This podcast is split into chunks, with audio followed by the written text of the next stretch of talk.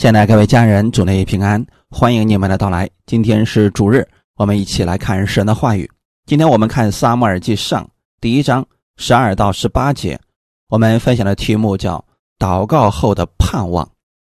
《撒母耳记上》第一章十二到十八节，哈拿在耶和华面前不住的祈祷，以利定睛看他的嘴，原来哈拿心中默祷。只动嘴唇不出声音，因此以利以为他喝醉了。以利对他说：“你要醉到几时呢？你不应该喝酒。”哈拿回答说：“主啊，不是这样，我是心里愁苦的妇人，清酒浓酒都没有喝，但在耶和华面前倾心吐意，不要将婢女看作不正经的女子。我因被人激动。”愁苦太多，所以祈求到如今。以利说：“你可以平平安安的回去，愿以色列的神允准你向他所求的。”哈拿说：“愿婢女在你眼前蒙恩。”于是妇人走去吃饭，面上再不带愁容了。阿门。我们先来做一个祷告，天父，感谢赞美你。谢谢你开始我们新的一周的生活，谢谢你把这样的话语赐给我们，让我们知道，无论我们遇到什么事情，我们可以向你来祷告，你可以解决我们一切的问题，你是我们的盼望，也是我们的力量。我们愿意借着你的话语得着供应，得着帮助。下面的时间也交给圣灵，你亲自引导我们，更新我们，使我们更多的认识你。奉主耶稣的名祷告，阿门。我们今天分享的题目叫“祷告后的盼望”。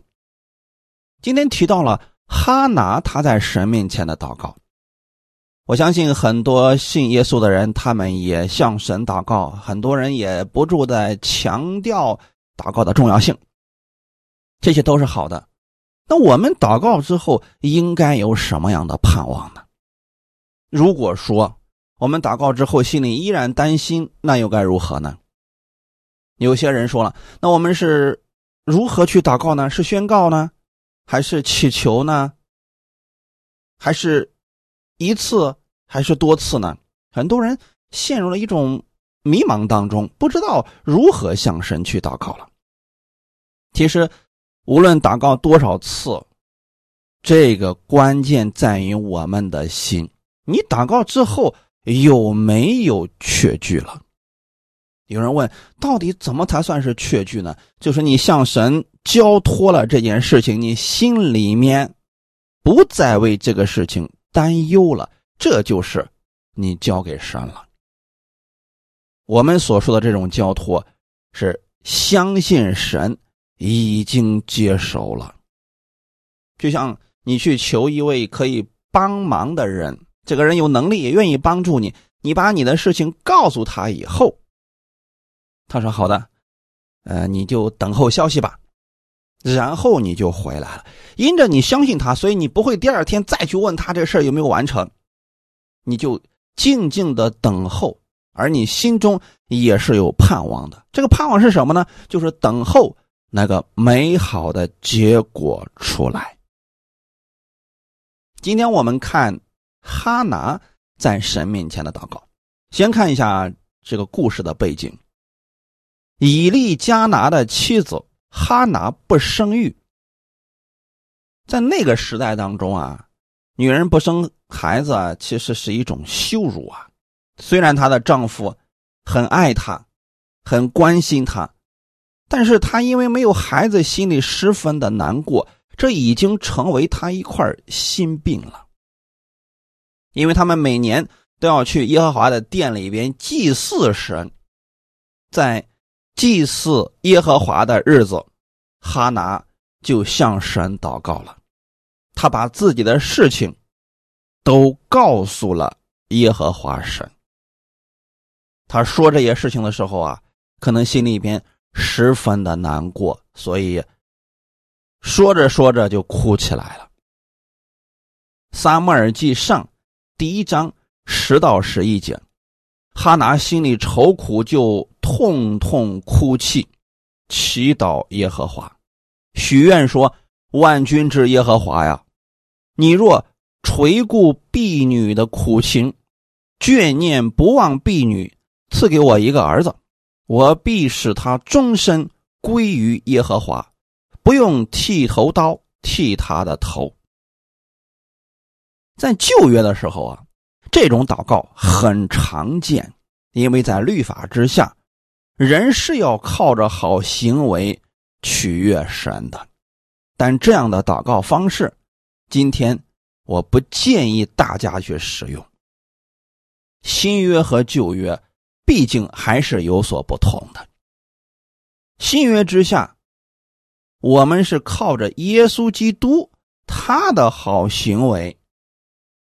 因为神喜悦耶稣，所以神因着耶稣的缘故会成就我们的祷告。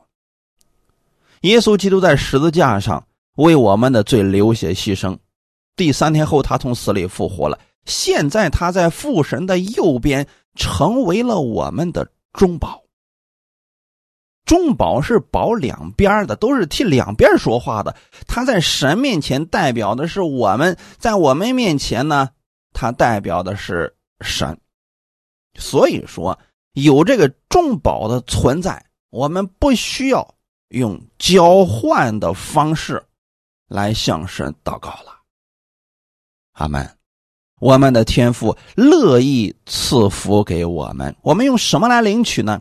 凭着信心来领取，完全不需要用换取的方式再向神祷告了。那哈拿，因为他是在旧约之下，所以他受的那种教导，他就向神许愿：“主啊，你如果顾念婢女的苦情，你赐给我一个儿子，我就使他终身来服侍你。”我相信很多人因为没有分清新旧约，他们依然是使用这样的祷告。那这样的祷告到底有什么样的后遗症，说不好之处呢？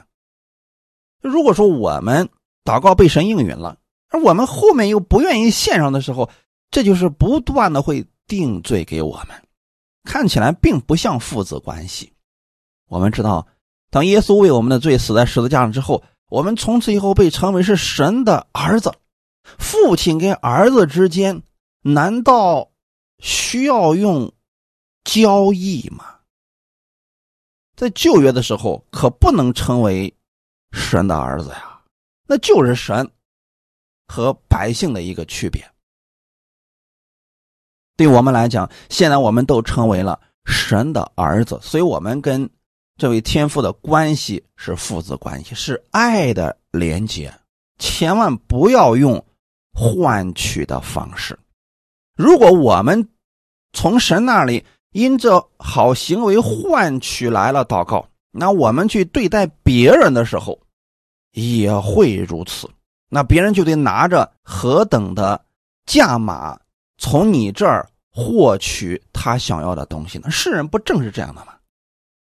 人与之间交易都是凭着利益关系建立了一些所谓的情谊，其实这些很不牢靠的。一旦他们之间没有相互利用价值的时候，那情谊也随之就没有了。我们不要把这种带到了信仰之中。如果用这种方式去祈求神，我们换来的就是不断要使用好行为。才能得到神的祝福。一旦我们的行为不好的时候，我们就觉得说神不会再听我们的祷告了。其实，在新约之下，任何时候，我们的天父都乐意垂听你的祷告。但是你要相信他，你要先相信他是爱你的，他是乐意赐福给你的。阿门。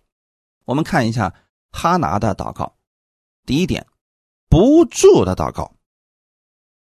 因为哈拿不能生育啊，所以他承受那个痛苦是很多的。当然了，最重要的是心里边的痛苦，因为家里的人可能不经意的一个眼神或者别人一句玩笑话，啊，他就很难过。他承受着这种痛苦，面对着对头的激动，心里的愁苦太多，不过哈拿并没有向人不断的抱怨，他没有把自己的这些事情不断的向别人抱怨、爆发等等，他是带着这些愁苦来到神的面前，倾心吐意，将愁苦向神诉说，不住的祷告。当我们看到。哈拿将自己的问题带到神面前的时候，这是我们需要学习的部分。当我们心里边难受的时候，或者我们怨恨某个人的时候，甚至说我们特别委屈的时候，我们最先想到的是来到神面前祷告呢，还是不断的找人去诉说呢？当然，生命幼小的时候，我们可以找人，不是说我们不可以告诉人这些事情。我只是想告诉大家。你要先把这些问题带到神面前。你去找人，如果这个人的信心比你大，生命比你更丰盛，他能解决你，甚至能够用神的话语安慰你。但是，若是你找的这个人，他是个初信者，他生命还不如你呢。你告诉了他之后，他不但不能安慰你，还会说：“呀，你怎么能这样呢？”你反而会更加的受伤啊。那很多人就不断的换人换牧师去诉说自己心里的委屈、难过、痛苦。其实啊，更好的方式是来到神面前，告诉我们的神。我不建议大家到处找人诉苦。当然了，不是说不能做这样的事情。你找的时候，首先这个人生命要比你丰盛，其次他乐意帮助你呀。如果对方只是看你笑话了，你告诉他之后。这问题只会更严重，他会到处说：“哎呀，这个人的生命可糟糕了！你看看他又发生什么事了。”这就闹来笑话了。所以说，你将你心里的委屈告诉牧者的时候，一定要确认他的生命比你丰盛，他乐意帮助你。这两个条件都必须满足了，再去向他说。他们当然了，向他说的时候，他给了你神的话语，你还是要。转向神的，我们生命当中无论遇到什么样的难题，其实能给我们带来最终解决的还是神。阿门。即便你找到了人，人用神的话语安慰了你，其实解决问题的还是我们的主。感谢主啊！所以说，我建议大家养成遇到问题先寻求神的这个方法。我们该如何祷告呢？今天我们的生活当中一定会遇到一些难处、一些问题，那我们到底是祷告一次，还是要不住的祷告呢？之前我们讲过宣告的祷告、权柄的祷告，那里面有很多的例子，很多人也是宣告一次之后，这事儿就成了。结果有一些信徒他们听了之后啊，就说我也宣告了，结果这事儿没成。那你说怎么回事？是我的宣告不对吗？其实啊，这个真不是模仿的事情。如何祷告？是祷告一次还是多次？这个不是重点。圣经上也确实告诉过我们要不住的祷告，《铁撒罗尼迦前书》五章十六到十八节，要常常喜乐，不住的祷告，凡事谢恩。因为这是神在基督耶稣里向你们所定的旨意。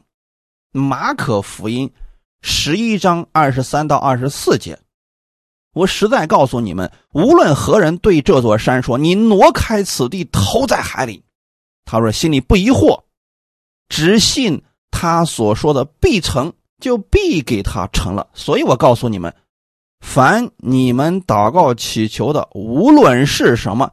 只要信是得着的，就必得着。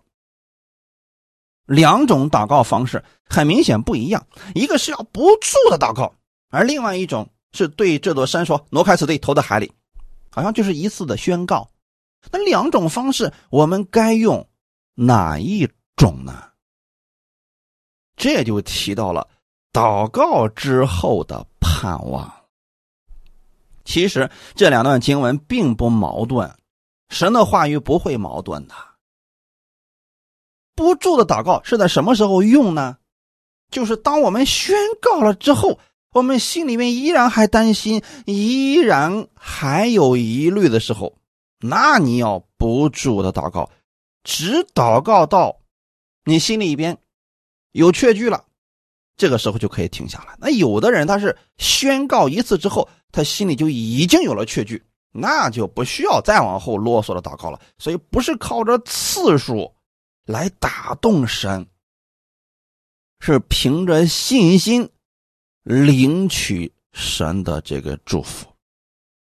虽然哈拿是不住的祷告，他是什么原因呢？因为心里愁苦太多呀，所以他不停的向神去诉说自己心里的委屈。他没说完而已，他并不是重复的祷告，他是不断的在神面前说他的问题，他心里的难过交给神了。可是呢，因为哈拿的祷告他没有出声音啊。他只是默祷，所以以利没听出来他祷告的是什么。可能是哈拿心里面太软弱了吧，又或者不好意思把自己的事情说出来，毕竟还有其他人在旁边呢。所以祷告的方式、次数这些都不是最重要的。无论是大声祷告还是默祷。是站着还是跪着、趴着，方式都不是最重要的，重要的是你的心。你要知道，你向谁祷告。在这里，我把原则给大家讲一下啊。我们祷告的对象是天父，圣灵是我们的帮助者，最后我们以耶稣之名。交托祷告，三位一体的神分工还是略有不同的。虽然位格不同，但是是同一位神，我们还是要稍微区分一下。天赋的工作，也就是旧约里边经常提到耶和华。耶和华是创造施工，创造天地啊，创造人啊。啊，制定世间的各种规则呀，等等，这是天赋做的事情。当人犯罪了以后，需要拯救，耶稣是圣子拯救者。那耶稣是怎么拯救的呢？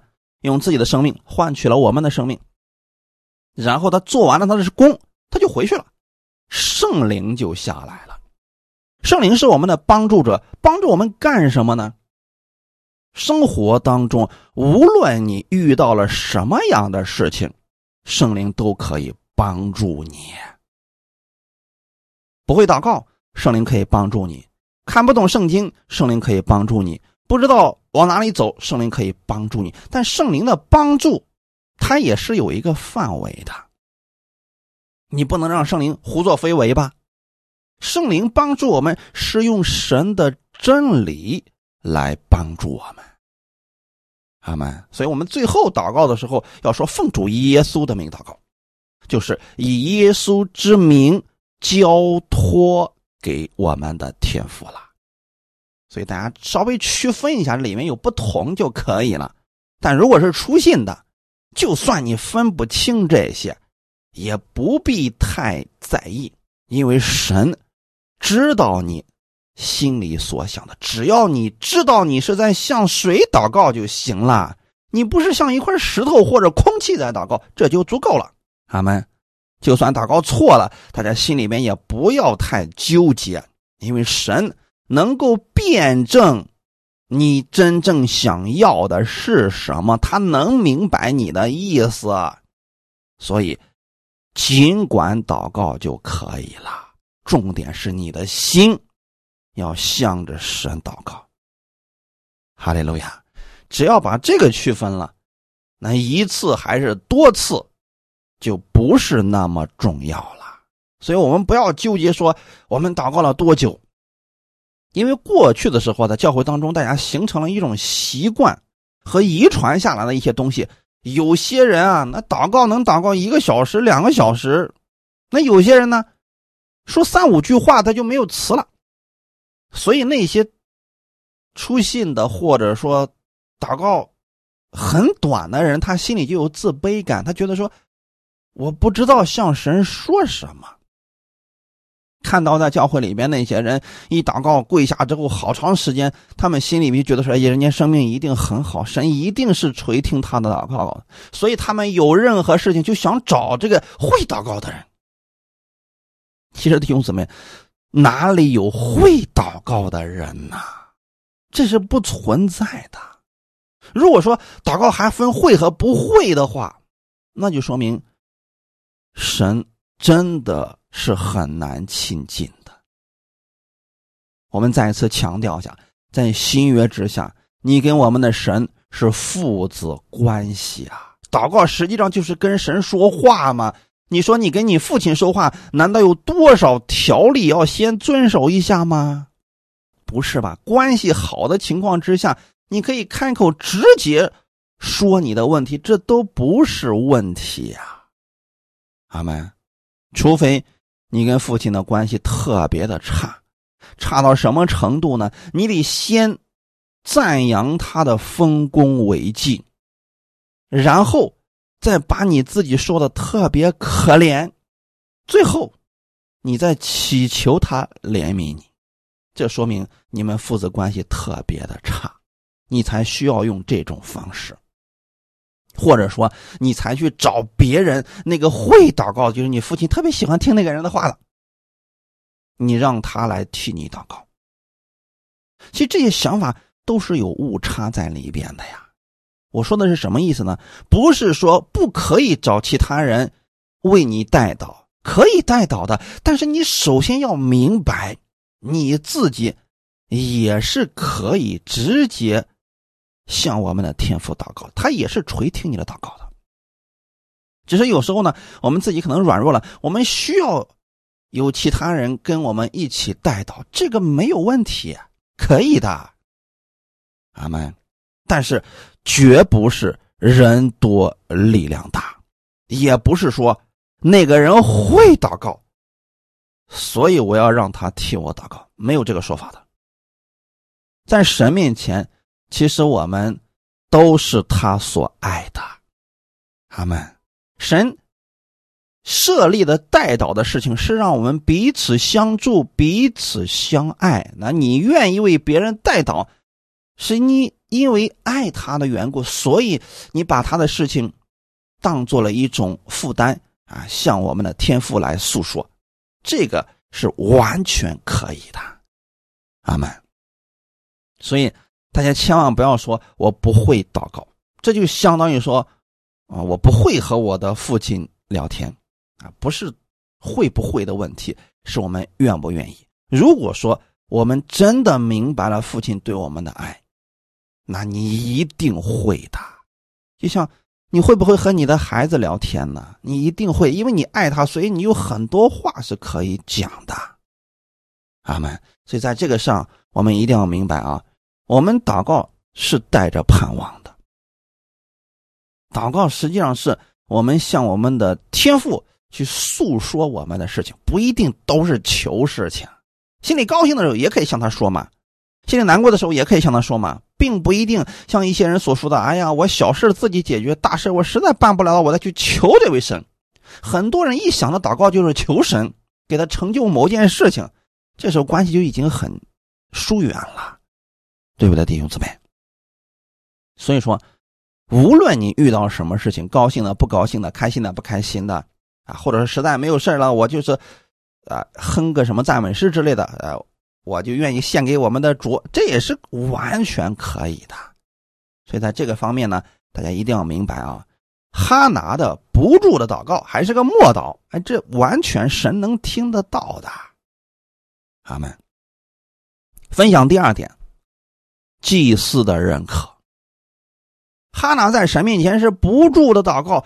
以利当时作为祭司是盯着他的嘴在看，为什么呢？因为这个女的可能比较奇怪。你说你祷告这么久了，一点声音都没有，那你在干什么呢？所以以利就看他到底是在祷告还是在干什么呢？他发现，哎，这个妇人嘴是动着的，但是又没有一点声音，所以呀，以利就以为他是喝醉了。啊，可能是乱跑，跑到神面前坐这儿来了，不知道说的是啥。以利当时就对哈拿说：“你要醉到几时呢？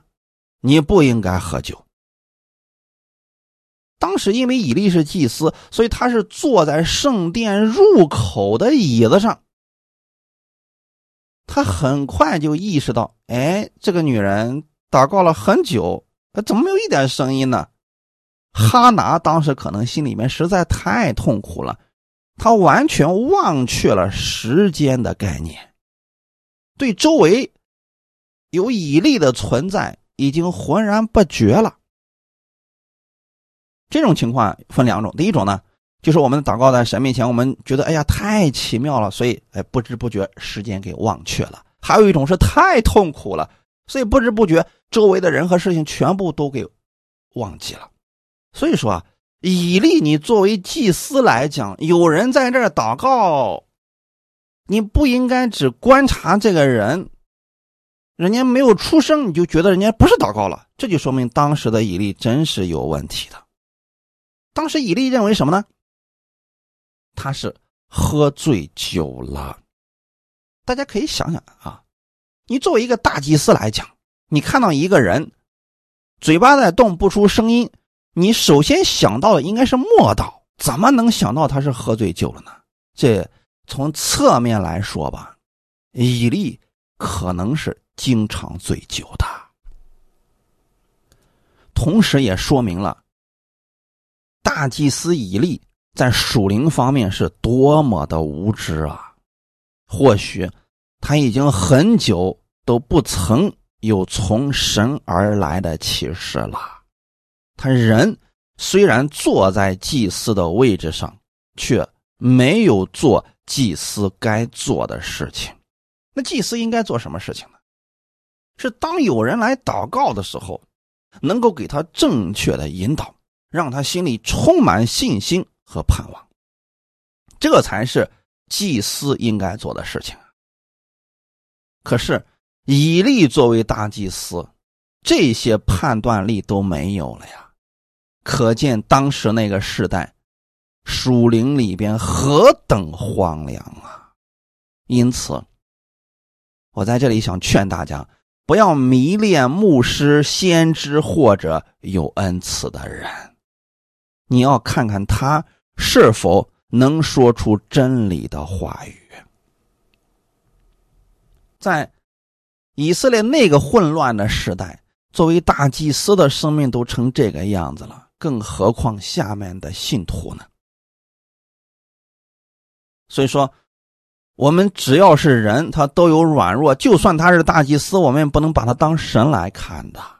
你可以找别人跟你一起祷告，但不能把别人用神的标准去要求的。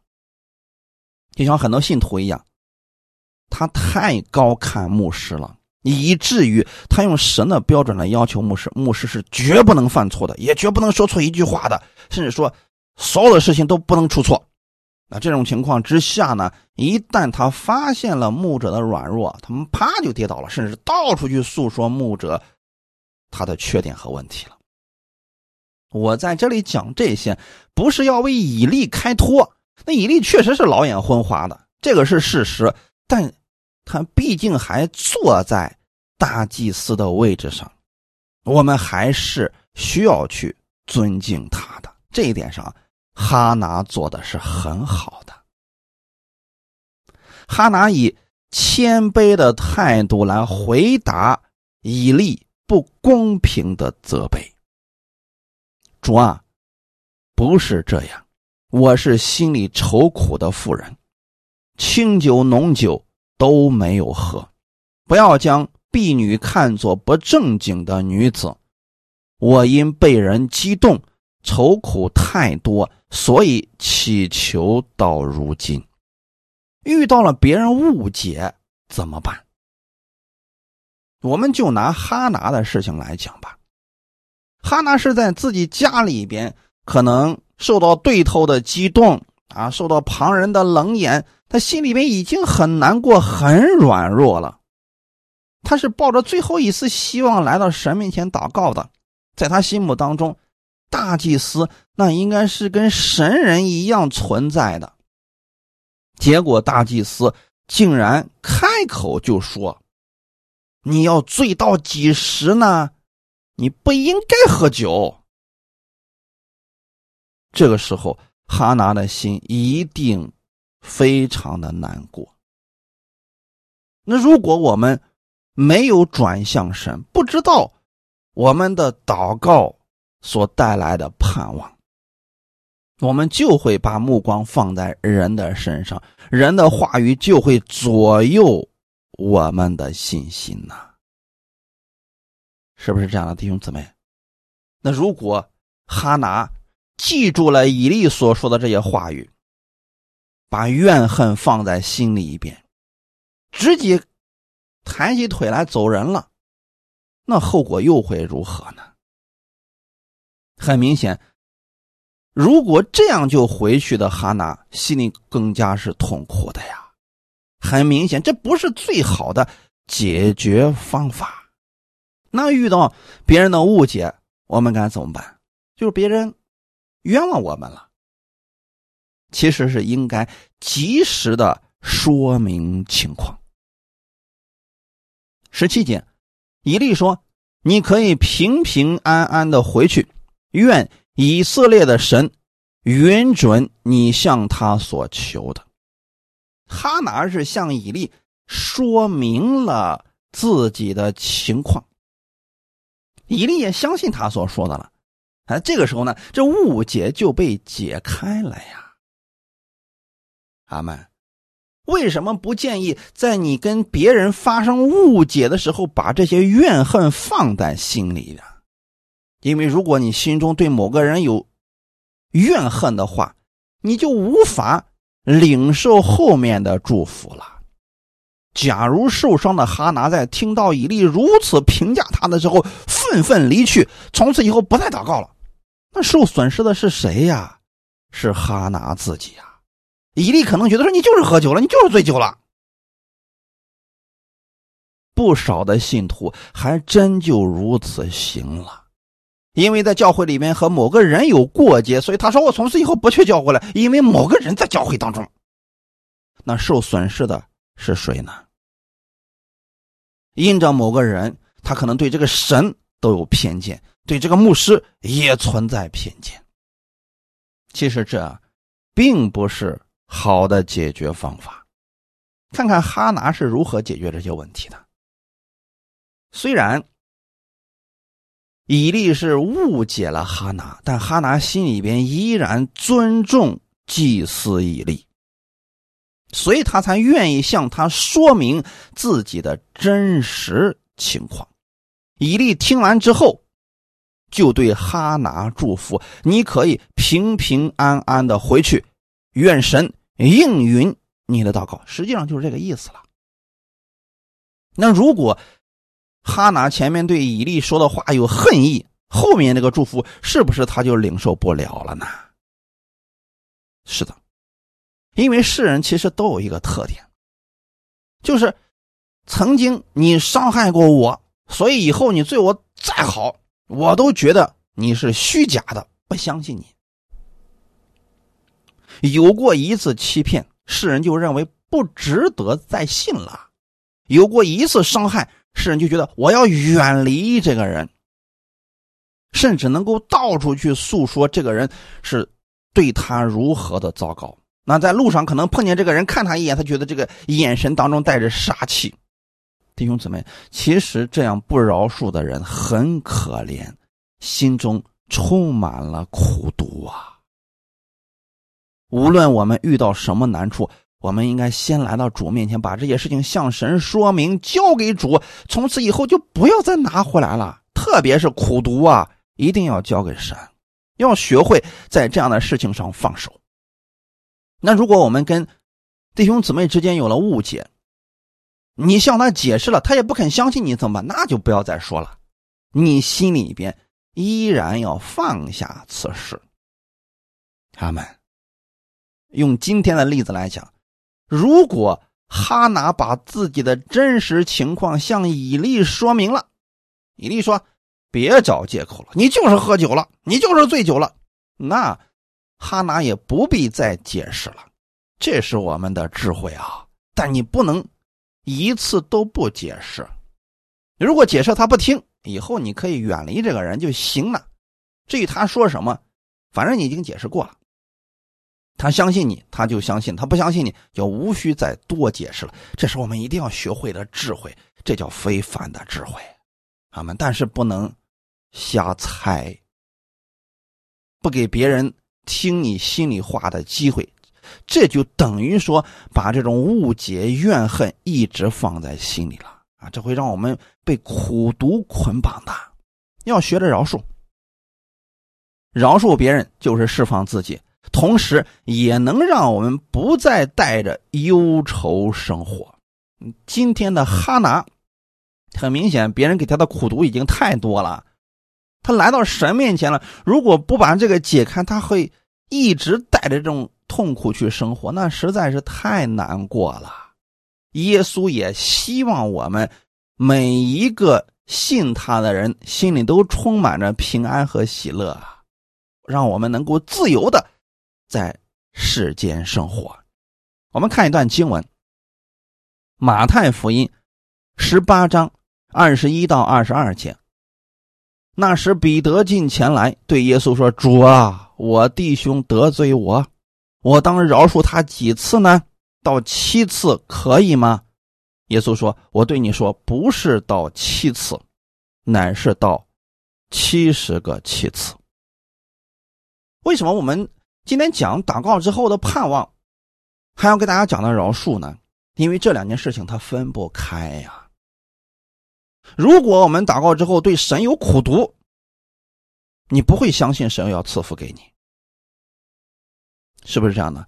如果我们祷告之后，我们对某个人有苦读，可能我们依然也不相信神能够赐福给我们，所以我们还是需要祷告之后，带着盼望，把我们。心里面的委屈、难过都交给神，那么你再看到你的对策的时候，心里面就不再存有苦毒了，因为你要把这些交给神，已经交出去了，你里面就不要再有了。阿门。所以这两件事情分不开，我们就放在一起给大家来分享一下，看看彼得这段经文。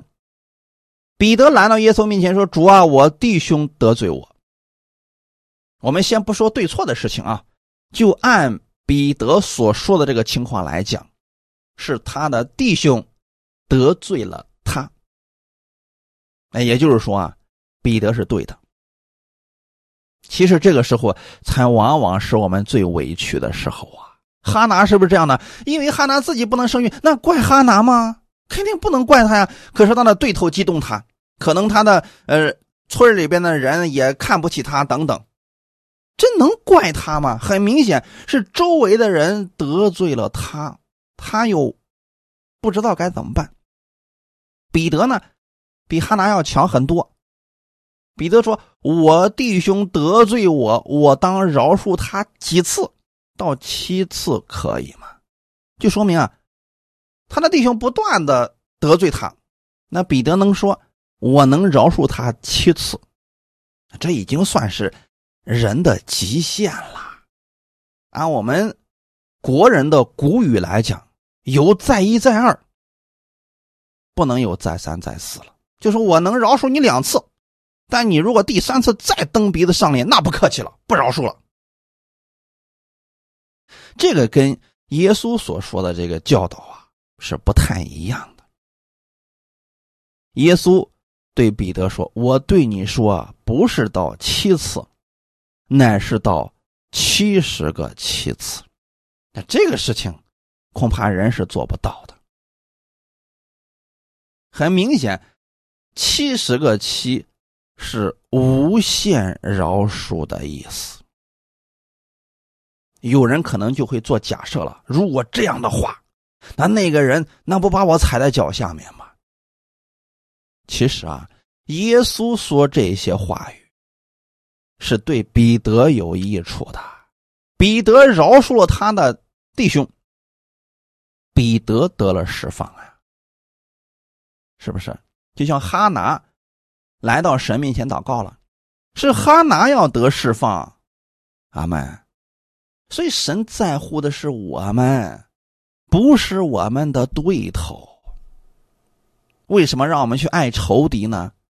是因为如果我们恨仇敌的话，恨是在我们心里边，所以耶稣是希望我们心里得释放、得自由啊，所以才说，不管他得罪你多少次，你要饶恕他，就是别把这些事情放在心里边。那怎么去饶恕呢？那就要去思想耶稣对我们的爱和饶恕了。哈利路亚！当我们不断的去思想。神是如何爱我们的，我们就能去饶恕别人。那样的话，我们心里边经常充满的是神的真理，就会有平安和喜乐了。我们在教会当中确实会遇到一些人，张口闭口都说别人有问题，对不起他，这样的话语常出现在他的口中，就说明这个人已经被苦毒充满了。你对这样的人说你要祷告转向神，他会恨你的，因为他听不进去了，已经，他只想诉说，给更多的人诉说。其实人听了多了，一开始可能会同情他，后来的时候可能会真的会厌弃他的。所以，我们把我们的苦读抱怨不断的向人说，不是个好的解决方法。就拿今天哈拿的事情来讲，当时解决那是最好的。所以哈拿就把自己的心意啊告诉给了以利，在此我也要劝大家不要猜别人的心思，就如同哈拿对以利一样，以利是真糊涂啊，他不是有意针对哈拿的。圣经上说的很清楚，以利老眼昏花，看不清东西。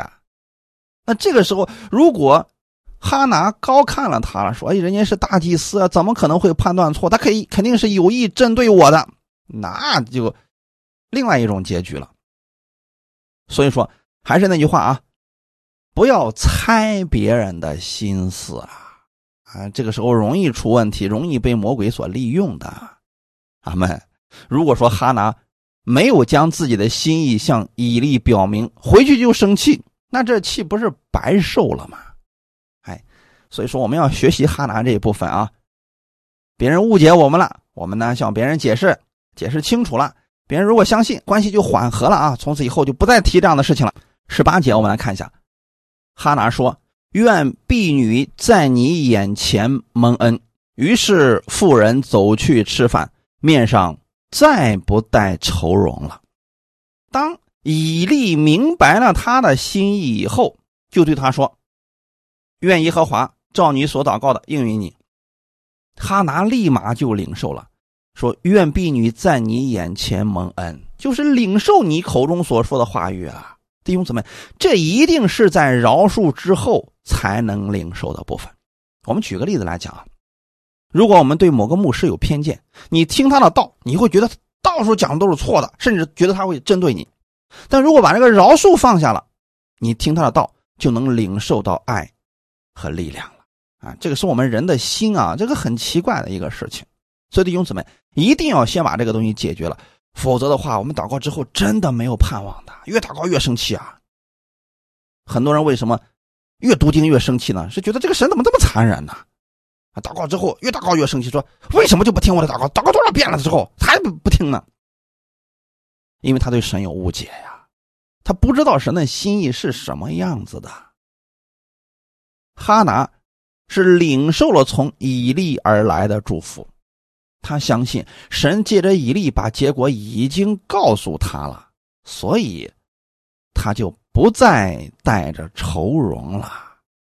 弟兄姊妹，所以这一次的祷告就算是应允啦，阿门。那如果说我们在神面前祷告一遍之后，发现心里面还是有担忧，怎么办呢？也别灰心啊，不是神没有听你的祷告，是你心里面可能。在某些方面还是不放心，那你就继续祷告，直到你祷告之后，你觉得哎呀，神已经听了我的祷告了，我相信了，你这个信心里面有回应了，这就可以了，你就可以像哈拿一样，不带愁容的去做其他事情，这个事儿呢就可以放下了，可以期待好的结果了。但这个装不出来啊，你不能说我祷告之后我心里还是担心，但是我要装着不带愁容了。你看那个不行啊，那个不会有什么太好的结果的。所以你真的把它交托给神了，那种心中不带愁容，是从里面发出来，面上才不带愁容的。阿门。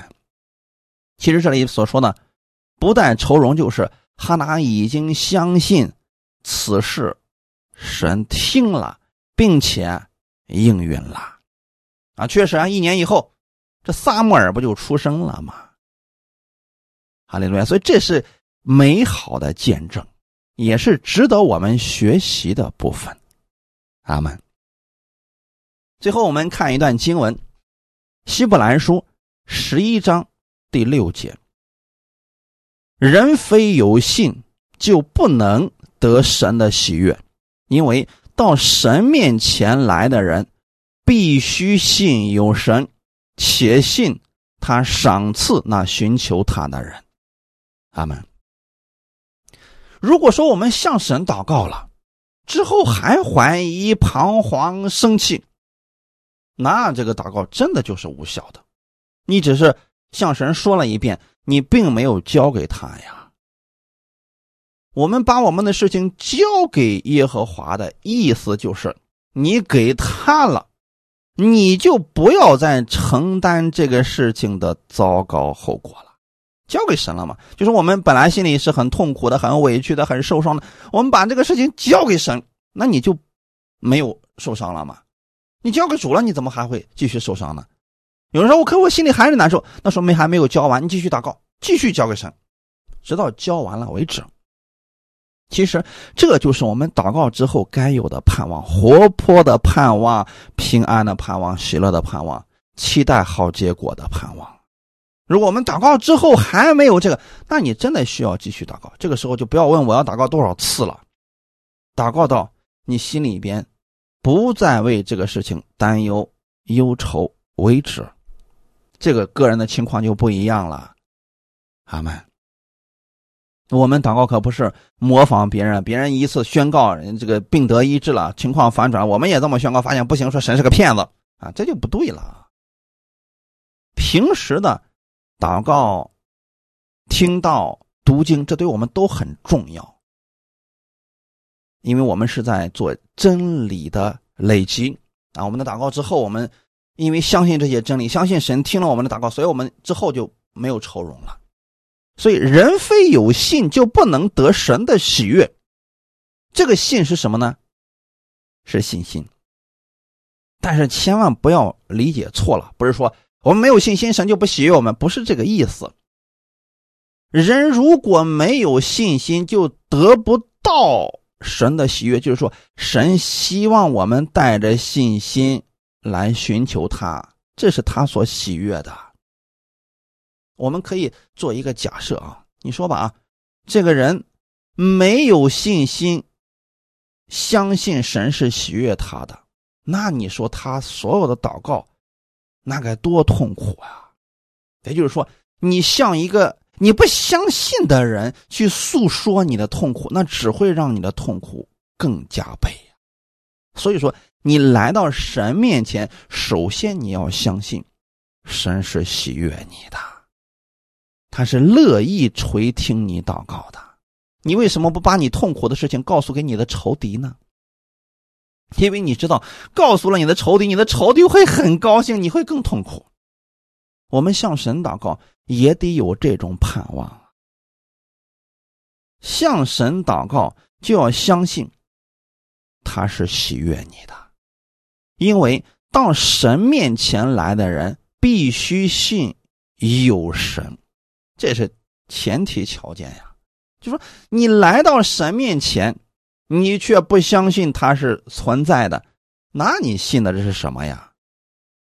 我们向神祷告，却不相信神是存在的，那不就是跟空气祷告吗？所以有很多信徒说，祷告啊，坐在一个没有人的地方，巴拉巴拉说半天，那不就是跟空气说话吗？哎，如果你有这种想法，建议先不要祷告了，先去听道，先去读经，把你对神的正确认识建立起来之后。再去祷告吧。你想想看啊，如果一个人他不相信神的存在，又在那儿祷告半天，这多痛苦呀，是不是？所以到神面前来，你必须相信神是存在的，他是喜悦你的。阿门。带着这样的条件，带着这个信心，再向神祷告吧。哈拿来到神面前，首先是相信神是一定能垂听他的祷告，并且呢，神一定是怜悯他的，所以他来到神面前呢。如果说一开始哈拿就觉得说神也会笑话他，那他就不会来到神面前祷告了，对不对？我们首先要相信神是真实存在的，并且他喜悦你。其次呢，且信他赏赐那寻求他的人。相信神，这是前提条件。其次呢，你还得相信他乐意垂听你的祷告，乐意赏赐给你。赏赐是什么意思？可不是根据你的好行为才应允你的祷告啊。那很多人说了，主啊，你看我把罪都认完了，我最近也干了很多好事情，我也给教会奉献了，所以你就听我的祷告，你就可怜可怜我吧。那这种祷告实际上还是交易的祷告。如果你想用交易来向神诉说什么事情，让神给你成就什么事情，恐怕你拿到神面前的那个好行为就差得太远了。所以弟兄姊妹，我们绝不是靠着我们的好行为来换取神怜悯我们。我相信神能垂听我的祷告，那是因着耶稣的缘故，因为耶稣在十字架上还清了我的罪债，已经被神喜悦了，所以。神因着耶稣的缘故，一定会垂听我的祷告，应允我的祷告。因为我最后的祷告是奉主耶稣的名祷告的，啊，是借着耶稣之名到了天父的面前。我相信因着耶稣，他一定会赏赐那寻求他的人，那就是我。阿门。所以，我们向神祷告之后，一定要有这种盼望。如果没有这样的盼望，那就建议你继续的听道，顺序的听咱们的讲道，先把这份信心建立起来呀。否则，你说我们祷告多少次？如果说祷告了五十次，神还没有给应允，我们可能说五十一次就开始埋怨了，可拉倒吧，不祷告了，不信了。为什么很多信徒能这样？就是因为祷告之后没有盼望了。那你想想看。祷告之后让人没有了盼望，那这是什么祷告呀？所以说，先把信心建立起来。阿门。当我们对神有了正确的认识，相信他是赏赐给我们的神，相信他是爱我们的主，他是爱我们的父。你有了这份相信，再去祷告。你里边就会充满喜乐和平安，你才会心甘乐意的把你的一切交给他。我首先想告诉大家，天父爱你，他有能力帮助你，他也乐意赐福给你。带着这份心来我们的天父面前祷告吧。感谢赞美主，愿今天的话语给你带来一些帮助。我们一起来祷告，天父，感谢赞美你，谢谢你把这样的话语赐给我们。